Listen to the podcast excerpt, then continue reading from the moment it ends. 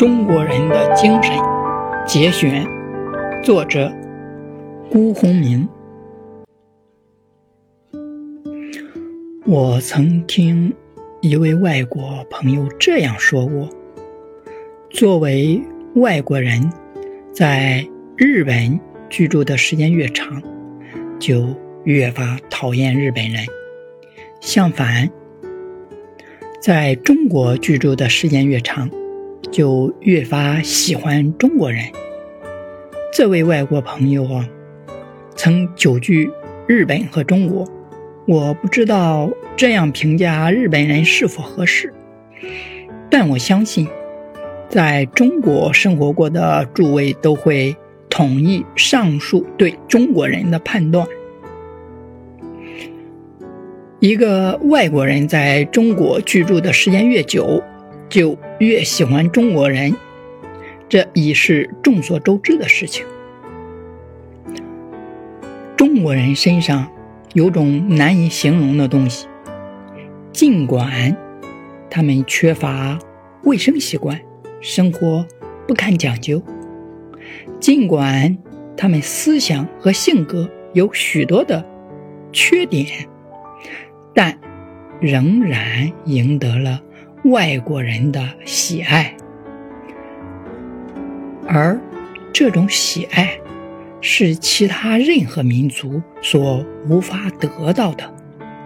我已经把这种难以形容的东西概括为温良。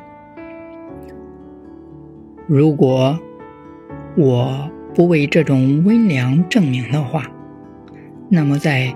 外国人的心中，他可能被误认为中国人体质和道德上的缺陷，温顺和懦弱。这里再次提到温良，就是我曾经提示过的一种源于同情心或真正的人类的智慧的温良。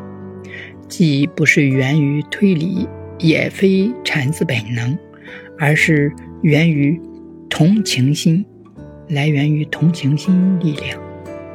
那么，中国人又是如何具备了这种同情的力量的呢？我在这里冒昧的给诸位一个解答，或者是一个假设，诸位愿意的话。也可以将其视为中国人具有同情力量的秘密所在。中国人之所以有这种力量，这种强大的同情的力量，是因为他们完全的、几乎完全的过着一种心灵的生活。中国人的全部生活是一种情感的生活，这种情感既不来源于感官直觉意义上的那种情感，也不来源于你所说的神经系统奔腾的情欲那种意义上的情感，而是一种产生于我们人性深处心灵的激情或人类之爱的那意义上的。情感。